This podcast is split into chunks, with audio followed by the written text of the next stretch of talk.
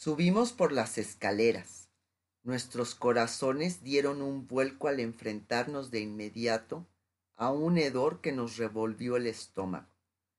Un hedor a letrinas sucias y cuerpos sin lavar permeaba el aire. Marta se nos había adelantado a mamá y a mí. Volteó a vernos con los ojos llenos de miedo. Lenca me dijo en voz baja, ¿A dónde nos han traído? Sin emitir sonido articulé, todo va a estar bien, no te detengas, sigue adelante. Finalmente llegamos a nuestra habitación. Imaginen cientos de personas apretadas en un espacio del tamaño de un pequeño salón de clases, con literas de tres pisos, dispuestas en grandes bloques y con dimensiones tan estrechas y pequeñas que uno no podría darse vuelta en la noche sin tocar a la persona de junto en la cama de al lado. Las personas en las camas de abajo y del centro de las literas no podían sentarse sobre sus colchones de paja sin golpearse la cabeza. Aunque era mediodía, la habitación se encontraba en una fantasmagórica penumbra. Una pequeña lámpara incandescente colgaba del techo, un solo foco que pendía de un alambre retorcido. Las maletas estaban colocadas ya fuera en una esquina disponible o en un estante arriba de cada litera. Había ropa que colgaba por todas partes y el espantoso tufo que nos había dado la bienvenida era aún más intenso hacía un frío insoportable, ya que la única fuente de calor era una pequeña estufa de carbón. Había un gran lavabo y una letrina para cien personas. De pie en lo que ahora sería nuestro hogar, mamá volteó a vernos a Marta y a mí con su rostro bañado en lágrimas. Marta y yo enmudecimos. Nuestra madre, siempre tan orgullosa, su boca congelada un segundo por el impacto, tocó mi brazo y susurró, Niñas, lo siento tanto. La idea de que sintiera que necesitaba disculparse con nosotros todavía me hace querer llorar. Eso y la imagen de mi hermana tratando de conciliar el sueño esa misma noche, extendiendo la funda que Lucy había bordado para ella hacía tantos años sobre una almohada hecha de paja. ¿Escolaridad? me preguntó. Estaba parada frente a un escritorio en la oficina del Consejo de Mayores y nerviosamente le informé al hombre con una incipiente cabellera gris que había sido alumna de la Academia de Arte en Praga. El Consejo de Mayores era un grupo de representantes judíos electos que trabajaba en las barracas Magdeburgo y que supervisaba cada aspecto de la actividad dentro del gueto, como habríamos de enterarnos después. Teresín era un experimento del Reich, un gueto modelo que se había creado para mostrarle al mundo que no se estaba exterminando a los judíos y que de hecho estaba administrado principalmente por ellos mismos. Había gendarmes checos y oficiales de la SS dentro de Teresín, pero el Consejo de Mayores supervisaba la logística de la vida cotidiana. Al igual que un pequeño gobierno, organizaba la asignación de vivienda y trabajo, el agua y la energía eléctrica del gueto, los programas de asistencia para los niños, la administración del dispensario e incluso el número de personas que deberían de incluirse en el primer transporte al este. Me quedé parada frente a los hombres que estaban a cargo de decidir el trabajo al que me asignaría. Dos hombres cuyos ojos apenas me miraron antes de que uno de ellos me preguntara mi edad, mi nivel educativo y cualquier tipo de talento especial que pudiera tener. Soy Lenka Maisel Kohn, dije firmemente, como si ya necesitara recordarme a mí misma quién era. Detrás de mí se escuchó el rumor de una madre que trataba de tranquilizar a su bebé. Estudié dos años y medio en la Academia de Arte de Praga, dije. Estudié dibujo en vivo y pintura. El mayor de los hombres levantó la cabeza y me escudriñó. Algo de lo que había dicho había despertado su interés. ¿Eres una artista? Sí, respondí. ¿Tu mano es buena y firme? Así es. El hombre murmuró algo a su colega, quien asintió con la cabeza. Después encontró un pequeño trozo de papel en el escritorio y garabateó las palabras Lautscher Verstate. El número de la habitación estaba escrito debajo de esto. Ni se molestó en levantar la mirada de su escritorio. Tan solo me dijo que fuera ahí y que me reportara de inmediato. Caminé con mis papeles a la Lautster Verstate, una pequeña habitación en las barracas de Magdeburgo. Cuando llegué, la puerta estaba abierta y ya había diez artistas que trabajaban frente a una gran mesa. Para mi gran alivio, me encontré con los reconfortantes aromas y colores de mis días en la Academia de Praga. El penetrante aroma del aguarrás, el oleoso perfume del aceite de linaza y el aroma untuoso de la mezcla de pigmentos. Grandes lienzos de pinturas de los grandes maestros, creadas ya fuera como falsificaciones o como copias decorativas, descansaban a lo largo del perímetro de la habitación. Sobre un estante vi acuarelas tamaño postal de alegres escenas pastorales y algunas de niños pequeños. Se acercó a mí una mujer cercana a mi edad. Era pequeñita y tenía el cabello rubio. Aunque tenía puesta una estrella de David sobre un blusón, sus rasgos eran eslavos. Amplios pómulos, una pequeña nariz chata y grandes ojos verdes. Estaba tan delgada como una navaja. Soy Lenca, le dije, y le mostré el papel donde se me asignaba. Me dijeron que me reportara de inmediato para trabajar aquí.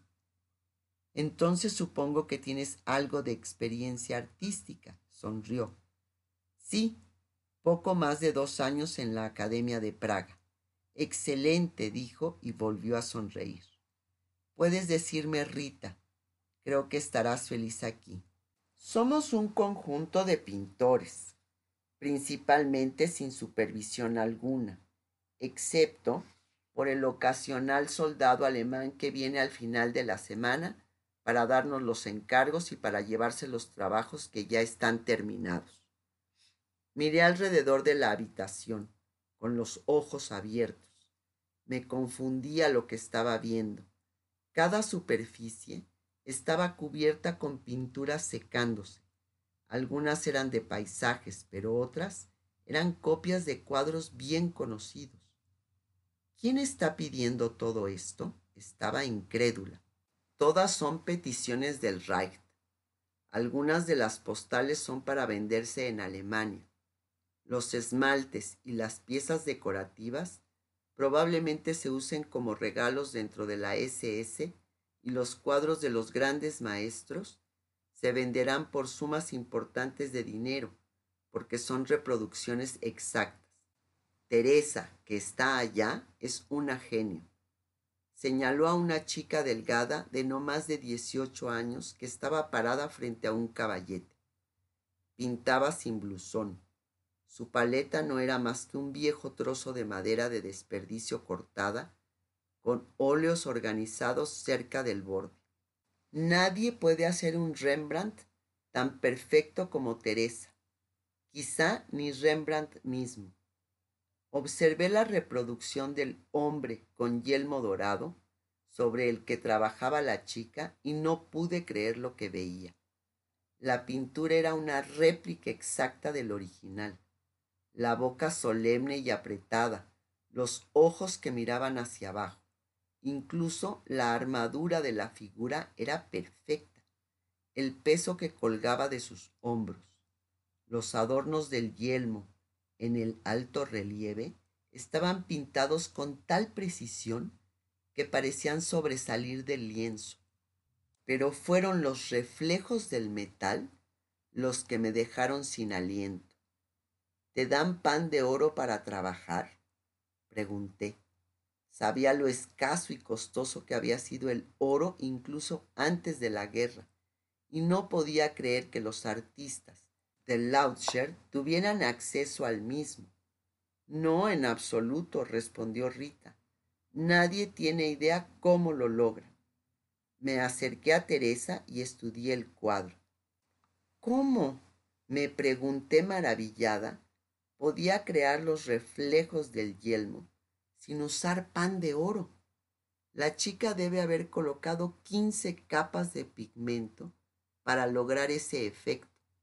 Usaba alguna herramienta para eliminar parte de la pintura para así cambiar su superficie y alterar el juego de luces sobre la misma. Había otros cuatro Rembrandt secándose a su izquierda, cada uno una réplica exacta del anterior cada yelmo, cada penacho de plumas, cada arruga del pensativo rostro estaba plasmado con la misma precisión casi fabril. A menos que tengas el mismo talento notable de Teresa, lo mejor es que empieces con las postales. Rita señaló la mesa central. Son fáciles y rápidas de hacer. Los alemanes Vienen a recogerlas los viernes y debes de tratar de tener 100 hechas para ese día. Levanté una ceja. 100 postales por semana se me hacía una cuota imposible. Le encantó maestro. Me entregó un libro de paisajes. A muchas de las chicas les gusta trabajar con estos. Mantén los colores vivos y alegres y trata de no cometer errores. Mientras menos papel desperdiciemos, más nos queda para usarlo nosotras para otras cosas. Cayó un momento y me miró de cerca. ¿Tienes a alguno de tus hijos aquí contigo? No, me quedé en silencio un momento. No tengo hijos, negó con la cabeza. Quizás eso sea mejor. Qué dolor de corazón verlos encerrados en estas asquerosas barracas. ¿Te lo imaginas? Chasqueó la lengua en señal de reprobación. Supongo que todos hacemos lo que podemos bajo estas condiciones. Aquí muchas de las chicas han estado guardando los sobrantes que nos quedan, tomando alguna tira de papel, algo de pintura o cualquier otra cosa que encontramos y lo llevamos a las barracas infantiles para que lo puedan utilizar allí. Los hace tan felices y hay una maestra excelente que agradece lo que les podamos llevar. Me vino a la memoria el recuerdo del asombro que había experimentado cuando mi madre me dio el primer juego de pinturas con un cuaderno de dibujo. No pude más que sonreír al pensar que todavía había personas, aún aquí, que se pusieran en tal riesgo para que esa magia pudiera continuar. Y así empecé a pintar en Teresín. Me despertaba cada mañana con las demás mujeres de mi barraca. Tomaba el miserable café que en realidad no lo era, sino que se hacía con agua medio tibia y algunos pozos de café que flotaban en la superficie, y comía un pequeño trozo de pan mohoso o viejo. Pero era más afortunada que la mayoría no gastaba gran cantidad de energía al pintar en el pequeño estudio, en comparación con las demás que trabajaban en el campo o que cuidaban de los enfermos. Aunque Marta, mamá y yo no nos enfermamos, las chinches y las pulgas representaban un problema que requería de constante cuidado. Cada noche examinábamos nuestros cuerpos en busca de cualquier punto negro para retirarlo con las uñas. Las barracas estaban atestadas, llenas de mujeres inquietas y hambrientas, cuya miseria y agitación parecían crecer cada día que pasaba. No había espacio suficiente para nadie, y todas nos irritábamos unas contra otras ante las minucias más triviales una mujer empezaba a gritarle a otra si no se apuraba en la fila para la letrina. Otra acusaba falsamente a alguien de haberle robado algo cuando la culpable, más probable, era una de las gendarmes checas que aprovechaban lo poco que nos quedaba. Una noche, una chica que se llamaba Hanka se cortó las venas con un trozo de vidrio. Lo hizo sin hacer el más mínimo ruido, rebanándose las muñecas mientras la habitación se llenaba con otras cincuenta mujeres que acababan de regresar de trabajar. Una muchacha llamada Fanny fue la primera en descubrirla. Se está desangrando, gritó Fanny. Todas corrimos a ver a Hanka. Su pequeño y pálido cuerpo estaba acurrucado en la orilla de una de las literas inferiores. Un brazo colgaba al piso.